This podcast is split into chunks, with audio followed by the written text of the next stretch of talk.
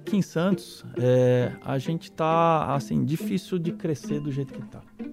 Tem falta de berços. Os berços que a gente trabalha são longe do terminal Concais.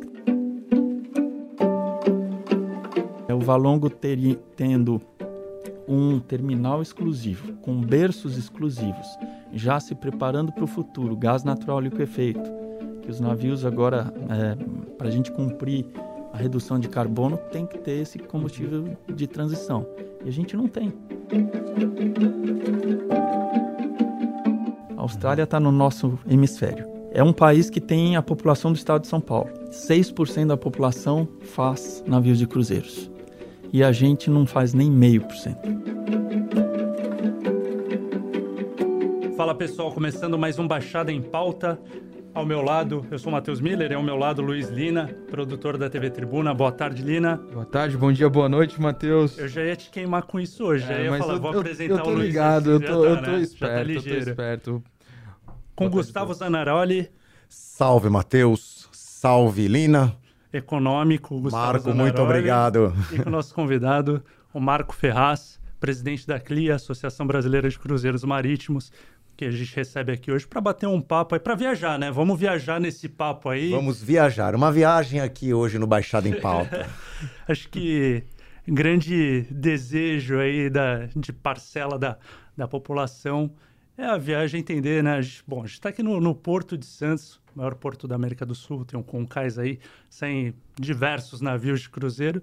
E, e- e lidar com isso, trabalhar com isso deve ser muito gostoso também, né, Marco? Como que é trabalhar com cruzeiro, com, com o desejo, com os anseios aí das pessoas que sonham, né, em, em, em desbravar aí o oceano? Primeiro, obrigado pelo convite. Agradeço aí a, a- a oportunidade de falar um pouquinho do nosso setor. É, a gente de associação, né, a gente trabalha, trabalha com essa antecedência para preparar tudo. Mas quando a gente chega e vê o navio no destino, principalmente aqui no Porto de Santos, que a gente tem a maioria dos cruzeiristas embar embarcam aqui, né? E ver o sorriso de todo mundo entrando no navio, ver o pessoal que trabalha e depende do navio de cruzeiro. No Concais, 300 funcionários que ficaram quase dois anos sem trabalhar. E a gente entra lá no porto e todo mundo vem sorrindo, abraçando. É uma satisfação enorme, né? Do cruzeirista, a pessoa que trabalha e faz acontecer a temporada, né?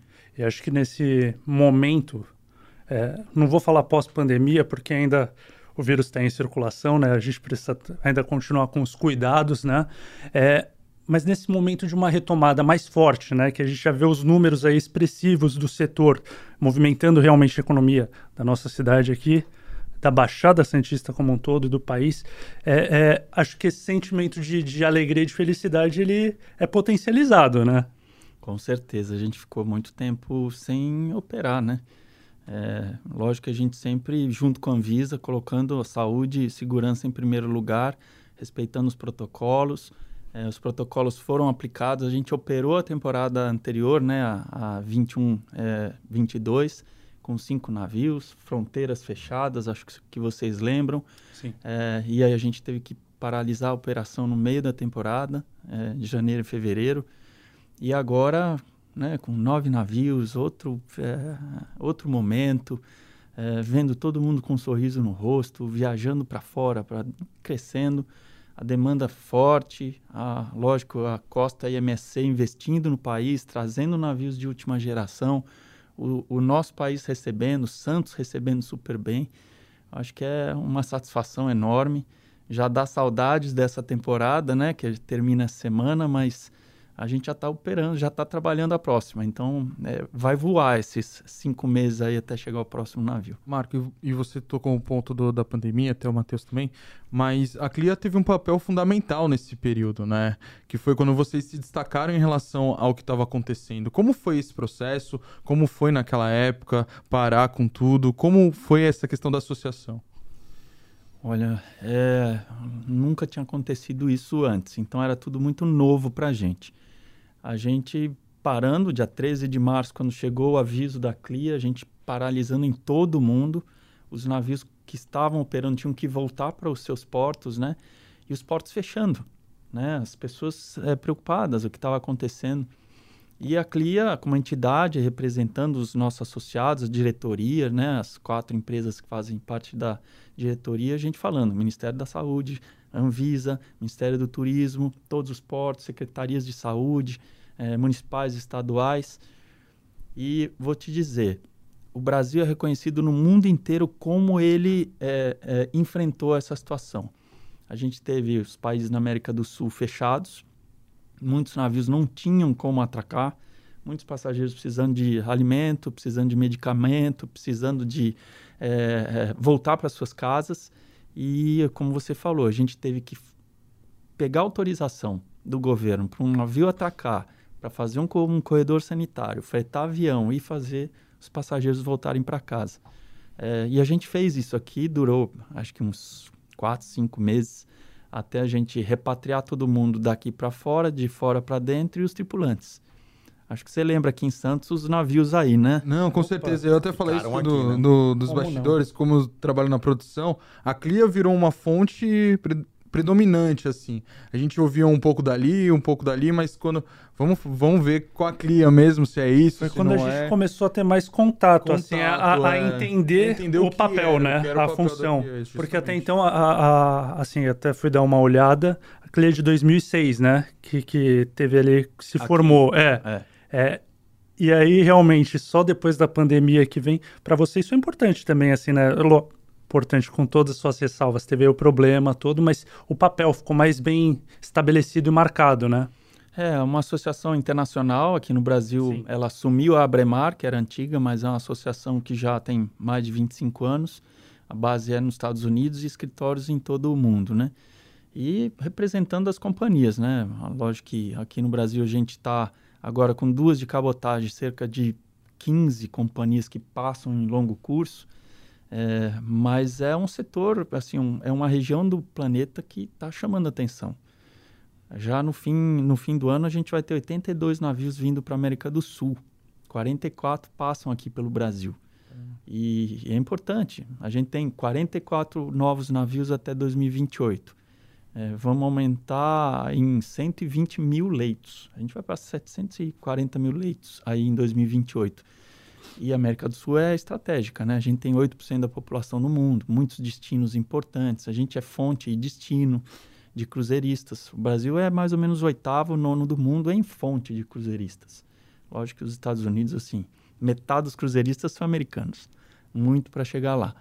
Mas, assim, a gente trabalhando, né, junto com, com a diretoria uh, das companhias, superamos aquele momento difícil. Sim e eu acho que essa mensagem foi bem dada, tanto é que agora a demanda, assim, é muito alta. A percepção, a gente fez uma pesquisa mundial e a percepção dos cruzeiristas e não cruzeiristas em fazer uma viagem está ainda maior do que 2019, pós-pandemia. Então essa mensagem foi bem passada, eu acho que por todos, né, as companhias que seguiram a risca aí os protocolos e com a ajuda de vocês, né, da mídia, de poder fazer chegar no consumidor final as informações. Certo. Contar uma experiência que eu vivi há um mês, há um mês, está completando um mês de fazer uma reportagem num cruzeiro no Oriente Médio.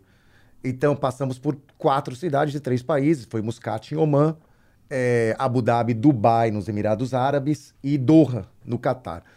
Terminais de passageiros modernos, a gente há muita reclamação do terminal aqui de Santos. Mas eu observei alguns problemas que, apesar de modernos, problemas que existem aqui, lá também. Muscat, tem que pegar um ônibus para poder sair do terminal. Dubai praticamente não dá para sair a pé. Não tem como sair a pé. Né? Abu Dhabi, um pouco é, mais acessível.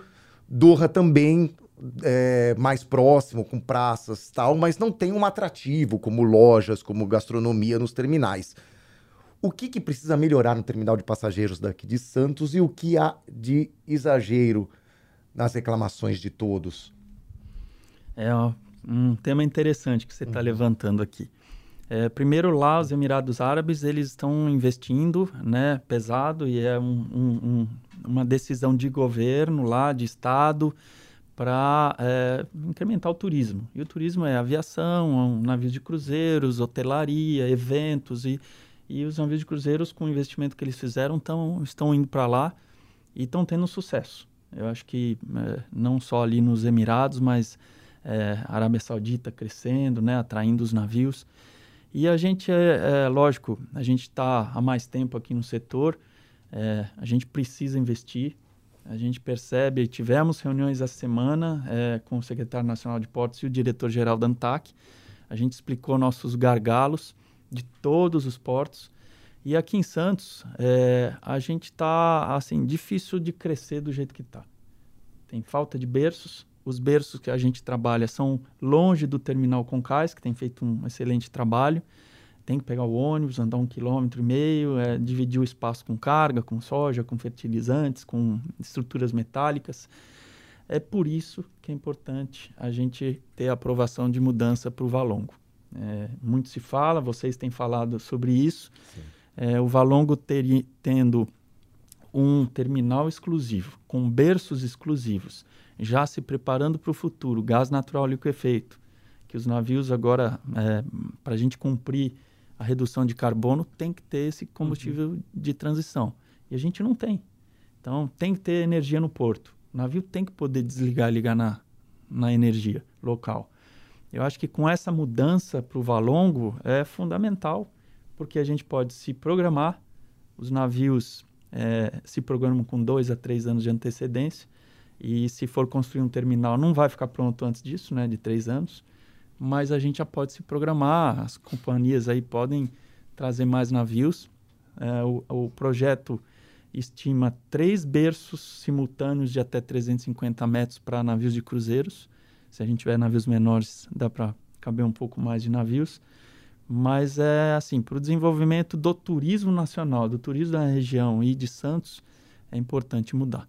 Então, esse ponto que o Gustavo levantou da experiência dele fora, é na verdade o gargalo que ele encontrou em dois em dois locais, em duas regiões, se aplica aqui também, né? Que é a distância, a dificuldade da encontrei, locomoção. Encontrei problemas parecidos, é lógico que os terminais eram mais modernos, mas não havia um atrativo no terminal como cobram aqui, como restaurantes, como lojas. Tinham pequenas lojas, mas pouca coisa, né? E o problema, Dubai foi que a gente sentiu mais dificuldade, não dá para sair a pé. Apesar de ser próximo da cidade, não dá para sair a pé. As ruas largas, não tem calçada. E assim, eu fico pensando, é uma... pensando pra ti. O Gustavo, pra quem não sabe, quase foi preso lá porque ele entrou com o microfone e barraram ele, né? Não, tu tem que, tem que contar essas experiências também, né? Mas é, além disso, tem a questão do idioma. Você, como turista estrangeiro é, em Oman, você vai lá falando inglês e tudo mais, e a gente sabe como é difícil, é, muitas vezes, no inglês desenrolar né, certos diálogos com, com, com o pessoal, com o nativo de lá. E aqui no Brasil a gente também enfrenta um pouco dessa dificuldade. Aí eu te trago a pergunta para os estrangeiros, que a gente vê muito brasileiro viajando, poucos estrangeiros, que vêm geralmente aqui do nosso continente, muitos argentinos, né? Mas o público de fora, europeus, americanos, é, enfim, não, não vem muito para cá. Falta também um pouco, é, é, além, lógico, de, de divulgação de atrativos para isso, de mais. De, de, mais ofertar desse encantamento é, de, de, de, produtos, é, falta também o Brasil se preparar, se articular para receber o turista estrangeiro que muitas vezes está mal acostumado que, e quer que a gente fale o idioma deles e tudo mais. Realmente a gente precisa isso, receber dessa forma? É, isso é, um, uma, é uma questão que a gente vem discutindo muito com, com o Embratur a Embratur que é responsável pela promoção. É, a Embratur esteve conosco agora no Citrade, que é a maior feira de turismo é, de é, náutico, navios de cruzeiros lá em Fort Lauderdale. É, a gente divulgando o país para atrair mais investimento de navios de cruzeiros, né? Mas, é, Matheus, a gente recebeu o um número. Primeiro trimestre deste ano, a gente teve um milhão e meio de, de turistas internacionais. A gente está contando tudo. Quem atravessou a fronteira de carro, de avião e de navio. A gente estima que de navio a gente teve mais de 150 mil é, estrangeiros. Tá. 10% de todos os visitantes internacionais vieram através de um navio de cruzeiro. Não só de cabotagem, que é isso que uhum. é, a gente está acostumado aqui, que ele faz esse roteiro circular com a Argentina e Uruguai, e a gente traz os argentinos e uruguaios para cá. Tem um pouco dos que vêm de avião para o Brasil e acabam escolhendo o Rio de Janeiro ou Salvador, porque fica mais perto do porto para embarcar lá. Santos é muito para o paulista, né? A gente sente isso. E o dado de 18, 19 é que 60% dos cruzeiristas são do estado de São Paulo, são paulistas. Então a gente vê eles vindo de carro, né, uhum. para Santos. E essa temporada, aquilo que a gente conversou antes da entrevista, estão é, ficando no hotel aqui em Santos, conhecendo Santos, né, os atrativos, né? E quem sabe, a, na sua pergunta, a gente divulgando melhor, eles possam, os estrangeiros, vir para cá também, porque tem muito que fazer aqui, muita história, e, e a gente vê que, que é possível, uhum. né? Muito importante os vizinhos. Sim. Os vizinhos Sim. são os que mais nos visitam aqui. Argentina, Uruguai, Paraguai, Chile, né? Peru, Bolívia. Uma promoção a gente podia estar tá atraindo, não só os americanos e europeus. E também os terminais do Valon ganham essa importância porque vão ter um diferencial além dos berços, como você falou, teria o diferencial de ter um, um, no projeto um terminal gastronômico, terminal de compras. Hum, isso seria um atrativo a mais ainda para reforçar e tudo muito próximo, né? O Museu Pelé ali teria mais coisa para o turista fazer também e mais atrativos para ele ficar na cidade, né? É, é você sabe que, é, Gustavo, você comentou do, do terminal. A gente fez uma visita durante o C-Trade no terminal da Carnival Cruise Lines lá em Miami. Certo. E me chamou a atenção, não tinha uma loja não tinha nada lá dentro, não tinha um restaurante. E aí a gente perguntou, mas por que, que não tem alguma coisa aqui para entreter os passageiros? Ele falou, não, nosso é, objetivo aqui é colocar o passageiro em 15 minutos dentro do navio. Eu falei, mas vocês conseguem isso? Sim. A gente está conectado com a Polícia Federal, com a imigração americana, conectado com a alfândega. O passageiro já tem o horário que ele chega no terminal, ele chega, despacha a mala, faz o check-in, entra no finger e está dentro do navio. Então ele consome antes. E lá não dá para sair a pé, né? Miami não, também, não, também não dá. Não dá. É. Mas ele, como ele tá já em Miami, uhum, ele tá uhum. na Flórida e ele faz aquilo que uhum. a gente quer que o turista faça, chegue antes, né? Curta a cidade, mas que é agradável é quando a gente sai a pé, né? Consegue ser, sentir isso na pele. Poder sair a pé e conhecer é, atrações no destino é, não tem igual. E Santos vai poder. E você ter isso tudo muito perto, né? A gente tem a cidade que, cujo centro, né? A gente sempre bate na questão, na tecla do centro, de melhorar o centro. A gente trouxe o prefeito aqui para o podcast. Ele falou, né, até que os 15 milhões para investir ali no Valongo, é, para ter o Parque Valongo, que já estariam garantidos, Museu Pelé, todo, todo a bolsa, né? você ter isso, poder descer, que aí é o, é o, é o que a gente estava conversando antes, né? Eu, eu gosto de, de viajar de navio, mas muitas vezes eu acho que, que eu, eu posso perder tempo de, de conhecer a cidade porque os, eu tenho que me deslocar, é muito longe, o tempo é curto. E você ter isso tudo aqui na mão, no centro próximo, pode ser uma vantagem, um atrativo para a região, né? Uma super vantagem é, para todos nós, né? Que a fonte de cruzeirista e ter o cruzeirista podendo, muitos vêm do oeste do estado, sul do Mato Grosso, eles chegam muito cedo às vezes ou chegam no dia anterior e ter o que fazer, né? É, é um diferencial, diferencial enorme. E esse apoio que o prefeito está dando, a secretária Céley, é importante, é, junto com a autoridade portuária. A gente está num momento mágico, né? O secretário nacional de daqui. Portos é daqui. É. Ministro é da região né? A mudança do porto. Nós, o Concais, aí ninguém medindo esforços para poder fazer essa mudança. A gente tem que aproveitar e fazer isso acontecer. E a gente está otimista. Marco, eu gosto sempre de entender com quem eu estou entrevistando, porque você fala com uma paixão mesmo, né? Como surgiu o Cruzeiro na tua vida? Como, como surgiu essa paixão? Porque quando você fala, você fala num tom de um cara que gosta, que curte bastante mesmo o que você faz, né? Então, eu venho de uma família de. É, minha mãe é Santista também, ah, né? Ah, que bom. É, aqui da região. E meu pai tem uma operadora de turismo desde sempre. Eu nasci no turismo, né? Eu, com 15 anos, já acompanhava grupos para Disney. Ah, legal. E aí comecei a trabalhar na operadora dele e sempre com a família. Em 2011 Aí eu tive um, o prazer de, de, ser eleito aí presidente da Associação Brasileira de Operadores de Turismo, a Brastoa, até 2014. E em 14 essa oportunidade de assumir o cargo na CLIA, de presidente executivo, né? A gente tem uma diretoria, presidente do conselho, outros diretores. E aí sim eu mergulhei no setor. Né? Eu já vendia, já acompanhava, é um, né, um segmento importante de turismo. E aí eu aprendi mesmo com a diretoria, com todos os grupos de trabalho que a gente tem, essas viagens que a gente faz, conhecendo os destinos, vendo as pessoas né, trabalhando. Você vê um tripulante aqui, Santos é uma fonte de tripulantes, São Vicente, uhum. Praia Grande. Não sei se vocês sabem, tem muitos tripulantes que trabalham que são daqui. Sim, sim. E a gente entra no navio e eles vêm falar com a gente com um sorriso daqui aqui. Estou super feliz trabalhando, conhecendo gente, conhecendo o mundo, conhecendo destinos. E acho que isso é uma satisfação, né? Você poder trabalhar num, num segmento que você gosta, que você sente uma compensação e, e super legal. Espero aí ficar no turismo muito tempo ainda. E você, assim, geralmente, é, bom, você trabalha com isso, né? Virou um trabalho também ou você consegue aproveitar? E já que o, o Luiz falou tanto entusiasmo pelo, pela área, consegue aproveitar, viajar também? É, ou não, você já encara como um trabalho, já fica. porque casa, é, né? você chega na férias, fica em tá, casa. Tá, tá, tá, vendendo aqui pra gente o produto dos sonhos, porque é o desejo, muitas pessoas desejam viajar. Mas e você? E você, Marco? Consegue aproveitar? Consegue aproveitar ou não? Só trabalha? Fica em casa. Não, nas férias estou em casa. Nas férias é, é, não vou viajar. Eu fui enjoado no navio, não vou, não, não vou.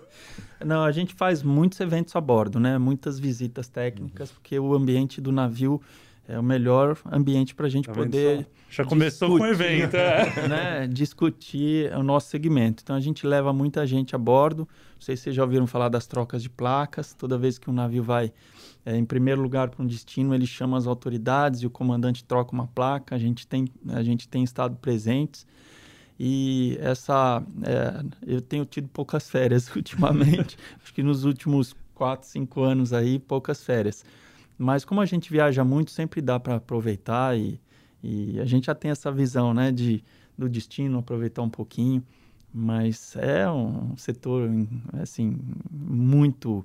É, que encanta muito, né? Você vender essa experiência de viagem para todo mundo, porque eu acho que viagem hoje é uma das melhores coisas, né? Todo mundo está guardando um dinheirinho para viajar, para conhecer um destino novo. Você trabalha para isso, ah, né, Marcos? A gente é. trabalha para e, pra curtir, e né? Um anti-estresse, né? É, eu acho que é, um balanço de trabalho com viagem, acho que é importante e é bom trabalhar nesse segmento, né? E tem os eventos a bordo, né? Não é só... Né? A gente vê muitas empresas hoje fazendo incentivos e quem é, atinge suas metas vai ganhar uma viagem numa uma convenção deles, Sim. Né? num navio. Os cruzeiros temáticos que vocês viram aqui, a maioria sai daqui, né? De Sim. Santos. Então é um que é algo que você também tinha comentado enquanto a gente estava tomando um café no, nos bastidores, cruzeiro é, é, temático deu um deu um gás aí para o setor, né? Assim, foi foi um uma forma e uma me, me corrija se eu estiver falando alguma besteira. Você falou que o público antes era um público mais experiente, educadamente falando, né? Mais cabeça branca. E foi mudando isso com o passar do tempo, que hoje o público se, se ficou mais jovem, ali faixa de 46 anos, né, pelo que você disse. Os cruzeiros temáticos têm participação nisso? Eles conseguiram mudar uma chave aí no setor? Queria até emendar, porque a gente sente quando faz um cruzeiro que você tem segurança, é tudo muito previsível, né? Tá uhum. tudo muito seguro ali, você sabe o que vai acontecer, você sabe que não vai acontecer nenhum problema lá dentro, porque você tem os tripulantes que são muito atentos, os comandantes muito atentos por conta disso, se ligava muito a uma faixa de idade, né? Mais, mais alta. Eu não quero passar perrengue, né? né? A galera que não. Mais alta, né? Ou famílias. Isso. É, o cruzeiro, com tudo que o Matheus falou, é, é, esses cruzeiros temáticos, você acredita que hoje dá para dizer que seria para todas as idades? Qualquer idade pode fazer cruzeiro? Sim, é, tem mudado bastante. A gente conversou sobre isso. A idade média mundial já está em 44 anos e meio. Aqui no Brasil a nossa idade é menor, então de 43. É, e os cruzeiros temáticos têm, de acordo com o tema, você vê, tem o cruzeiro do flashback, tem o cruzeiro dos, dos mais jovens, né? E, e, e isso tem. E, e, tem o cruzeiro de família, né? Família. Sim. Você vê muitos avós levando os netos, muitos, muitas famílias, os jovens. E, e uma coisa interessante, Matheus, é o, o, o solteiro. Os cruzeiros já estão fazendo uma engenharia de construção dos, dos das cabines já para cabines individuais também, porque tem muito solteiro a bordo. Uhum. E, e, eu acho que agora é para todas as gerações. São cinco tipos de navio, né, que a gente estava conversando. O contemporâneo, que é o, o navio de acima de 3 mil passageiros, todos os tipos de cabine, da mais baixa a que custa mais, uma suíte. Aí tem o premium, que é um cruzeiro de 2 mil passageiros, é, já com mais serviços, roteiros um pouco mais longos o cruzeiro de luxo, que tem até a volta ao mundo, roteiros mais longos ainda e menores os navios, com muito serviço, quase uma relação de um tripulante para um passageiro. E aí o navio fluvial, crescendo muito em todo o mundo, principalmente na Europa, norte da África, sul da Ásia, Estados Unidos também, no Mississippi. E o cruzeiro de expedição, que vai para a Antártica, vai para o Ártico, Galápagos, Amazonas. Uhum. Né? Então, são cinco tipos de cruzeiros que a gente tem, um cruzeiro para cada tipo de gosto e bolso, né? E, e são tipos de cruzeiro que, bom, a gente estava conversando sobre isso também, né? É, que não são muito experimentados, experimentados não, não são muito divulgados, né? Na verdade, a gente conhece muito o contemporâneo por estar em Santos, né, na Baixada Santista, vendo os navios que partem daqui, a gente já se acostumou com, com esses em específico. O que, que falta aí para explorar e divulgar esses outros? Muitos deles passam por aqui, né? Também a, a, aportam aí no Porto de Santos, é, passam pelo Brasil. Você falou do Amazonas também. O que, que falta para falta divulgação também sobre isso? Porque parece muitas vezes que é um pouco restrito também para quem é da região. Opa, tem viagem até o Nordeste, até o Sul e fica nisso. Não, na verdade tem mais opções aí é, é, para serem exploradas, né, Marco? Sim, muitas opções. O agente de viagem, que é o principal canal Aí tem muitas agências de nicho que se dedicam a isso, mas realmente você tem razão. Podia ter a gente ampliar né, as agências procurando. As companhias têm feito um excelente trabalho de treinamento das agências e tem oportunidades. Acho que a mensagem aqui é: tem navios de todos os tipos passando no Brasil que podem ser é, é, aí pode ter o embarque de brasileiros num trecho, num, é, num momento que ele me falou isso passa. parece meio distante, né? Poxa, é, volta ao mundo, é, é, cruzeiro de expedição. E aí a primeira pergunta que eu te fiz foi: pô, mas isso sai daqui do, do Porto de Santos? Aí você falou: não, ele passa. Ele passa, ou seja, pode ser uma oportunidade, uma perna também aí, uma forma de vender um produto a mais que muitas vezes a gente não conhece, né? Trazendo aqui para a Baixada Santista, né? É, o, o, principal destino desses navios estrangeiros é o Rio de Janeiro. Sim. Esse é o principal. O segundo porto é Salvador. E o terceiro é Manaus. Então, hum, é, com o seu agente de viagem aí para quem gosta de navio de cruzeiro, é bom procurar se esse navio vai ter uma perna que dá para embarcar no Rio, uhum. em Salvador ou em Manaus, e alguns passam aqui em Santos. Vocês viram, acho que o Concais fez um vídeo essa semana de despedida da temporada com uhum. os 16 navios que passaram aqui. É, vários deles são de é, volta ao mundo, cruzeiros só de estrangeiros que podem receber os brasileiros. E popularizar o segmento. Como a Clia pensa nesse sentido? É, a gente vê, talvez, para muita gente distante, né? um, uma viagem de cruzeiro, aquela pessoa que acha, pô, é, é muito caro, eu não vou conseguir. É, a Clia pensa junto com, com os terminais, com os, como, como popularizar ainda mais, já que é popular, mas questão de barateamento de, de viagem, essas coisas todas. É, a gente trabalha na redução de custos, né, a Clia. A questão comercial não, não é conosco. Mas é, até estava vindo aqui para Santos, escutei um anúncio no rádio é, de 12 é, parcelas de 300 reais a partir de, né? Então, eu acho que é um, um custo muito viável em cima se você colocar entretenimento, transporte, é, hospedagem, alimentação, o custo-benefício é super vantajoso, né? A experiência a bordo é, é incrível. Mas com a redução de custos, operar no Brasil custa 40% a mais do que a média mundial é mais caro. Esse custo Brasil pesa. E a gente trabalha todo dia os pilares, né? Infraestrutura, custos, regulação, impostos. Se a gente ficar mais competitivo, não só ter uma temporada ano inteiro, uhum. eliminar o nome temporada, né? Uhum. Uhum. Acho que o Brasil não precisa ter mais temporada. Precisa, estamos trabalhando para atrair uma das companhias para trazer navio ano inteiro, mas para isso o governo precisa nos ajudar. Questão de custos, a regulação. É, e eu acho que é bem democrático. Né? Direto à sua pergunta, a gente tem visto, não sei se vocês têm ido no Concais fazer entrevistas sim. lá, acho que a gente está atendendo sim é, essa popularização do, do, dos navios de cruzeiros.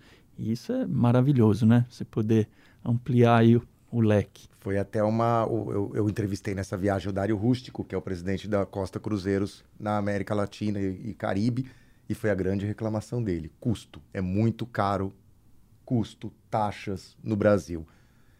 Você acredita que agora, citando que temos um ministro de portos e aeroportos que é daqui, que está envolvido com essa questão. Também temos o secretário de Porto, que é, que é daqui, o secretário nacional de Portos. É, pode melhorar agora nesse próximo governo com relação a essas taxas? Pode diminuir? O que fazer para reduzir custos que são tão altos aqui no Brasil? Posso só, só pegar um gancho, Gustavo? Não sei se é, na sequência se pode parecer simplista o meu raciocínio, mas se a gente vê é, o impacto na economia de Santos, né? Essa, essa, última temporada que trouxe, o que girou de dinheiro aqui. É, a previsão para a próxima temporada aumentar, né? Para oito meses aí. Se conseguir girar um ano inteiro, o impacto, obviamente, vai ser muito maior. A redução de custos perante, diante de todos os benefícios e recursos que isso traz, é, é viável, né? Ou não, isso é um pensamento simplista. O retorno que se tem perante os custos, a redução, vai estar tá ganhando mais no final das contas, né? Baixando o é, custo. É, você tem toda a razão. Quando a gente trabalha uma temporada, você divide os custos anuais em seis meses, né? É, é, quer dizer, de um ano para serem pagos em seis meses, isso encarece. Sim. A gente tendo possibilidade de crescer a temporada ou eliminar a temporada, isso a gente dilui em, menos, em, em mais, mais tempo, tempo, né? Mas o nosso pleito para a Secretaria de Portos, para o secretário de Portos, o Ministério de Portos, Turismo, Embratur, é um plano nacional para a atração dos navios de cruzeiros, né? Como você falou, o estudo da FGV traz um número de 605 reais por passageiro de impacto num dia de trânsito. Sim. Se ele vem para uma cidade como Santos, aí vai para 770 reais porque ele pode chegar antes, ele, ele é, utiliza a cidade para alimentação, atrações e tal.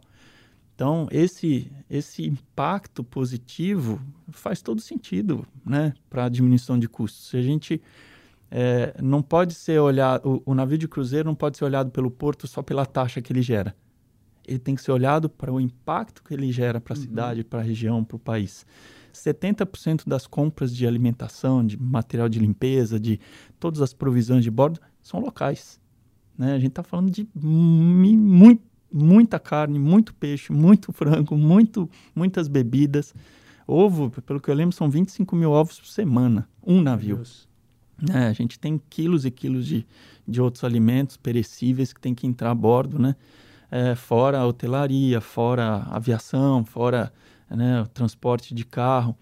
É, e, e, eu acho que a gente se sentiu bem acolhido na reunião com o secretário, dele fazer chegar o ministro Márcio França e a gente poder evoluir na redução de custos. Todos, né? Terminal, é, a questão do porto, a, a, combustível, a praticagem. São muitos custos envolvidos aí que, se um pouquinho de cada um a gente conseguir reduzir, a gente pode chegar numa média interessante. Em vez de ter um navio na alta temporada lá no, uhum. no verão, que é o nosso inverno, a gente mantém um navio aqui, né? Um, dois, três. E a gente tem MSC e a Costa aí, que fazem um excelente trabalho, né? Vendendo o Brasil para suas matrizes e atraindo navios de primeira geração. Sabe quanto que valia é, aqui no Brasil os nove navios dessa temporada? 6 bilhões de dólares. A gente tinha aqui ativos de seis, quase 6 bilhões de dólares na nossa costa, que a Costa MC, a IMSC trouxeram para cá. É, é demonstrativo que as empresas acreditam no país. Né? Uhum, uhum. Quer fazer? Não, pode falar. Uh, olha, a gente teve aquele boom no começo dos anos 2000, muita gente fazendo cruzeiro. Teve uma queda, né, natural isso ao longo dos anos, mas agora se prepara para uma temporada que vai começar em outubro e vai até maio pela primeira vez que isso vai acontecer, né? De fato, o Cruzeiro caiu no gosto de brasileiro, né? Expectativa é de mais crescimento ainda. E por que que o brasileiro gosta tanto de Cruzeiro? É, Gustavo, a gente está feliz, né? A, a, o anúncio da temporada aconteceu o ano passado já, da próxima. A gente cresce 6%, vai para 840 mil leitos, nove navios. É, navios ficam mais tempo e, e, maior o número de leitos desses navios. E a gente deve chegar essa temporada entre 650 e 700 mil leitos, ainda men menor número do que 10, 11, que foi de 800 mil, mas na próxima a gente chega aí uns 700, 750. Ainda não vamos chegar no, no número lá de trás, mas a gente faz um, um benchmarking com a Austrália. A Austrália está uhum. no nosso hemisfério. Então certo. lá tinha temporada também, não tem mais. É ano todo. É um país que tem a população do estado de São Paulo. 6% da população faz navios de cruzeiros. E a gente não faz nem meio por cento. Então a gente tem demanda, precisamos trabalhar esses pequenos detalhes de custos e, e regulação, infraestrutura, porque eu acho que a gente tem potencial para chegar a 2, 3%. 2, 3%, a gente está falando 2, 3 milhões de passageiros. É um caminho aí pela frente, precisamos de apoio né, do governo, mas eu acho que se a gente for crescendo 6%, 10% ao ano, a gente vê aí um futuro interessante falou de, de custos, Marco. Então seria, bom, precisaria disso, precisaria destravar essa questão do você, você pergunta, né, se, se precisaria só destravar isso para que rode realmente a temporada no ano inteiro. Você acha que esse é o gatilho que falta? É, tá por esse detalhe para a gente virar, em vez de aumentar oito meses, passar até o ano inteiro? A gente tem uma questão trabalhista tá. também para resolver. É, o Brasil, é, dentro do navio, é, você tem 30, 35 nacionalidades. É, então, lógico que faz sentido ter uma regra mundial. Uhum. Você não poderia ter uma regra em cada país ou para cada nacionalidade que você tem a bordo. Então, o órgão máximo do trabalho, a OIT, fez uma convenção é, para é, ordenar isso, né, com direitos e deveres das companhias, com direitos e deveres dos tripulantes foi feita essa convenção, chama MLC 2006, uhum. e o Brasil ratificou em 2006. Né? E a gente entende que então a gente tem que seguir, e a gente já segue isso em todo mundo, essa convenção. Aqui no Brasil existe uma questão de é, tripulação, moveação é, trabalhista contra as companhias e gera um passivo enorme. Você sabe que só o Brasil tem isso, não tem ações trabalhistas em grande número em outros países e a gente precisa resolver. Né? A gente está trabalhando pela CLIA com o, os tribunais, tentando chegar às informações. Existem ainda ajustes a serem feitos na legislação que a gente está tratando direto com os ministérios envolvidos e com o Congresso.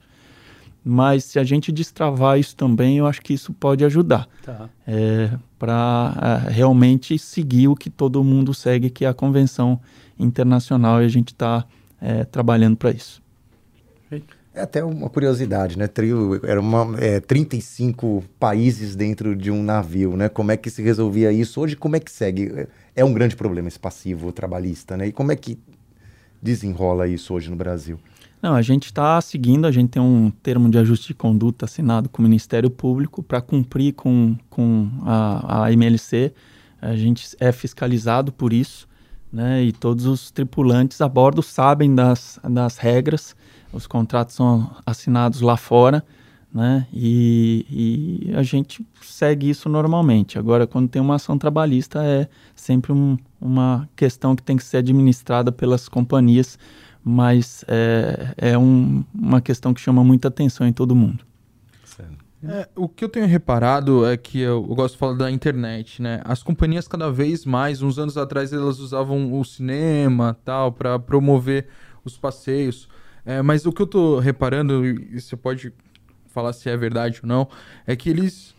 As companhias têm pegado esse mote da internet, de influencers, de pessoas que são importantes dentro da sociedade. Por isso que a gente fala de navios com nicho, né? Como, por exemplo, da Xuxa, que aconteceu, ou de cantores, como tem do Daniel, Roberto Carlos. E nesses, nesses ambientes também tem os influencers. É, como as companhias estão trabalhando com esses atrativos e usando a internet para atrair o público que segue essas pessoas?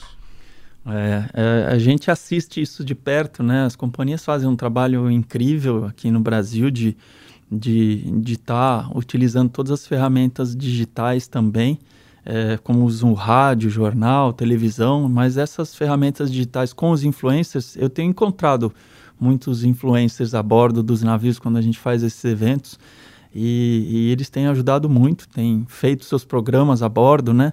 É, viajando não só aqui no Brasil, no mundo todo. Acho que na viagem que você deve ter feito, Sim. tinham vários influencers e eles transmitem, né? Às vezes ao vivo, é, vão colocando é, nos seus canais de YouTube, TikTok, é, é, Instagram, todas as imagens. Isso ajuda muito e, e ajuda o agente de viagem também, porque o cliente final vê, liga para o seu agente e fala: Olha, eu vi um navio, é, você pode me ajudar?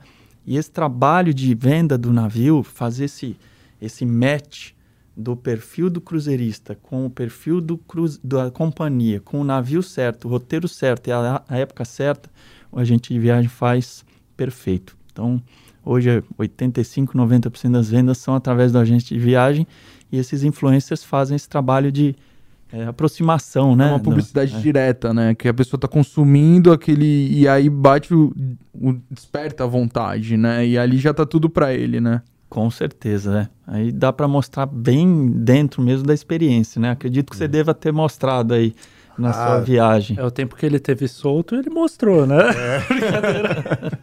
Foram só 15 minutinhos só. Não, mas deu para fazer uma boa reportagem de quase 20 minutos pro jornal e também as reportagens ainda que estão saindo no jornal impresso, né? Para TV, uma reportagem de quase 20 minutos e no jornal impresso tem saiu nos últimos finais de semana, tem mais duas para sair ainda. Ô, Gustavo, tu quer contar que depois isso daí vai ficar, ficou preso, é melhor, ficou preso. É melhor, é melhor contar. contar. porque eu tô soltando isso, Mateus, vai parecer não, foi na, não, não, foi, logo, foi tudo, foi, foi tudo tranquilo. A gente, eu, eu é, na hora de passar pela imigração em, em Muscat, capital de Oman, é, eu tinha um microfone da TV Tribuna na, na mochila e aí ali eu tive que explicar o que que era, né? É, me deixaram numa sala, fiquei lá uns 15 minutos mais ou menos, e entraram né, os funcionários da imigração ali, árabes, né, com, com turbante, com toda aquela roupa. Eles não falavam inglês. Então a, a comunicação foi um pouco difícil, mas no final das contas eles falaram que eu tinha que levar, apenas levar, voltar para o voltar navio, né? navio com o microfone. Aí eu peguei o shuttle, que é, o, que é uma van, né? Uma espécie uhum. de, de, de ônibus, micro-ônibus, Deixei o microfone pro navio, passei pela imigração e aí e normalmente deixaram pude curtir. Aí eu pude sair só com o, o, resto do equipamento e fazer. E fiz a reportagem, entrei no país, foi bem tranquilo. Isso o cruzeirista mais experiente não aconteceria com ele, ou aconteceria por conta da cultura, Marco? Ah, pode acontecer, né? não, não, não, Marco, não passa o pano pro Gustavo, meu. Mas essa, essa questão que o Helena tocou do, do influencer, do celular, né, no, no Cruzeiro, porque não é só influencer. Eu, como, como turista, eu tenho a minha rede, minhas conexões, né? Hoje eu faço um vídeo no Cruzeiro que eu tô e, lógico, eu vou impactar aquela, aquela minha comunidade ali, né? É, de certa forma. Ao mesmo tempo, isso deve também para as empresas, né, para as companhias, é, acender um alerta. Do mesmo jeito que vem para o bem, o serviço tem que estar tá muito em dia, porque propaganda negativa também pode. Como que é lidar com esse outro lado também, de estar tá tudo muito justo? Não é só uma beleza, né? Tem que estar tá realmente funcionando. É, as companhias lidam bem com isso, né? Acho que o treinamento dos tripulantes tem isso, tem, tem um treinamento, elas passam, isso é conversado? É, eles fazem um treinamento incrível. Existem empresas de que fazem aí a, o recrutamento dos tripulantes e para eles serem recrutados eles têm que fazer o, o treinamento para se habilitar a assinar um contrato lá fora. As companhias não contratam no Brasil. Quem faz isso é, a, é uma empresa de recrutamento. Faz o curso, é, tem os, a, o certificado e aí essas empresas se habilitam para dar. E a companhia, quando chega, ela passa o seu treinamento, né? Uhum. Aí, é, lógico, passar a, a, a, você vê que isso hoje é uma, é uma pauta dentro das empresas? Existe uma preocupação aí especificamente com, com as redes sociais, com o que se faz, o que se mostra, com a ação aí dos, dos tripulantes também na, na no dia a dia de trabalho? Eu isso é uma preocupação do, do, da- das equipes, pelo que você observa? É, pelo que eu observo, sim, eles estão muito antenados, né, com essa questão. É, tem setores de comunicação super ativos e acompanhando, monitorando as redes sociais e agindo de assim imediatamente. É, tenho acompanhado isso e com certeza aqui no Brasil não é diferente. Tá, porque senão daqui a pouco, né, não, esses navios temáticos aí dos jovens, não, não pode entrar com celular, né? Não, não faça isso. Mas, mas deixa eu te perguntar uma questão. É, se no Brasil a gente fala muito também do, da economia girar, né? Economia da cidade, por exemplo. Você deu exemplo que muitos vêm um dia antes e tudo mais. Isso acontece no restante do Brasil?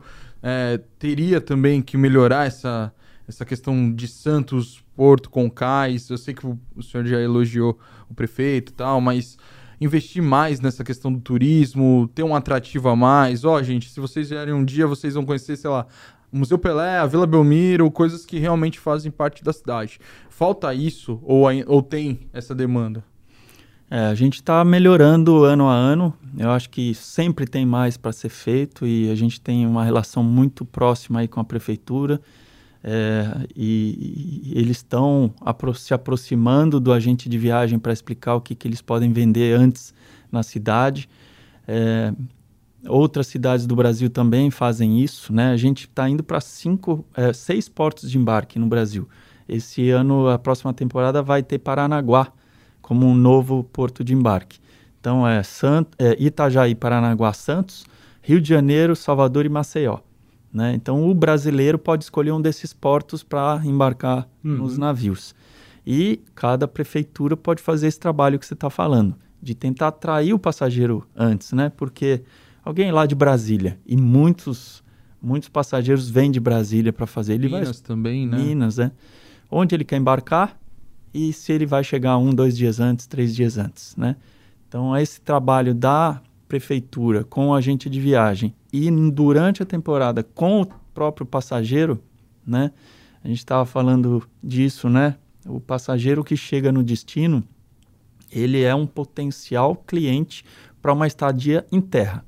E a gente faz, eh, no mundo, o número é de 63% dos passageiros que visitam uma cidade por um navio voltam para uma estadia em terra. No Brasil isso é maior, 87%. Esse é o estudo que a GV fez. Então aquele passageiro de trânsito que sai, desce aqui em Santos, a- tanto a Secretaria de Turismo quanto a parte de hotelaria, a parte de receptivo, se encantar o, o cruzeirista, né, de que está fazendo uma degustação da cidade, ele vai voltar. Isso é importante. Vai sentir vontade de passar mais tempo naquele Eu lugar. acredito né? que o Rio de Janeiro e Salvador, eles já fazem isso porque há anos fazem isso, né? É, você sente que Santos, você tá falando que vem conversando, vem melhorando, mas o que, o que falta para não ser como Rio de Janeiro e Salvador, porque são capitais, mas como, como trabalhar melhor essa situação?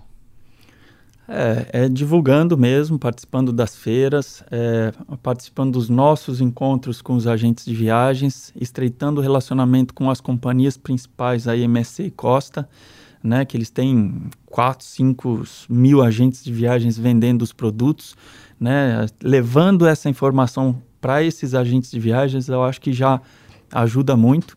Na feira que eu comentei com você, eu vi a prefeitura mandou é, um folheto interessante para ser para divulgar a região lá para os cruzeiristas, para as companhias de cruzeiro. É, imagina que quando Santos entra num roteiro, esse roteiro é divulgado em todo o mundo. Um cruzeirista que está lá no navio da MSC da costa, na Europa, no norte da Europa, nos Estados Unidos, Caribe, ele vai ver o roteiro passando em Santos. Né? Então, a própria companhia já faz essa divulgação. É, eu acho que essa proximidade, esse, né, diminuir as distâncias e trazer a, a informação de Santos para todas as companhias é um trabalho que tem que ser cada vez melhorado, usado, usar as, os canais digitais das companhias também. É, eu acho que aos poucos Santos vai poder se beneficiar e a mudança do terminal acho que vai, Tá vai acabando, ser um game changer, né? Vai ser, vai mudar.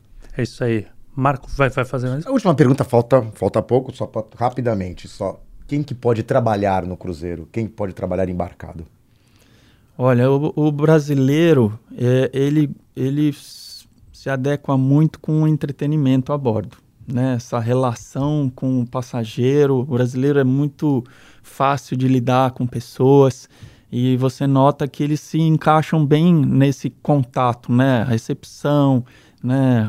Bar, garçom, é, e existem parcerias aqui na Baixada com essas empresas que fazem esse treinamento. Eu acho que quem tem vontade de trabalhar num navio é, devia procurar uma dessas empresas, é, porque o brasileiro tem um passaporte que é muito bem aceito, aceito uhum. em todo mundo. O brasileiro gosta dessa interação com o cruzeirista e, e eu acho que pode crescer muito resolvendo essa questão trabalhista também. É, eu acho que o brasileiro vai ser muito bem procurado, não só para os navios que estão aqui, mas principalmente para os que estão fora do país. Perfeito. Marco, muito obrigado, viu, pela tua presença, participação aqui no podcast. Agradecendo também Luiz Lina, Gustavo Zanaroli. Obrigado, obrigado. obrigado pelo papo. E bom, é isso aí. Vamos. Esperamos que vocês sigam as nossas redes sociais, curtam aí é, nos nossos aplicativos, né? Spotify, Deezer, entre tantos outros, e acompanhem os, o Baixada em Pauta. Até a próxima. Até Tchau, semana pessoal. Que vem. Muito obrigado. Obrigado.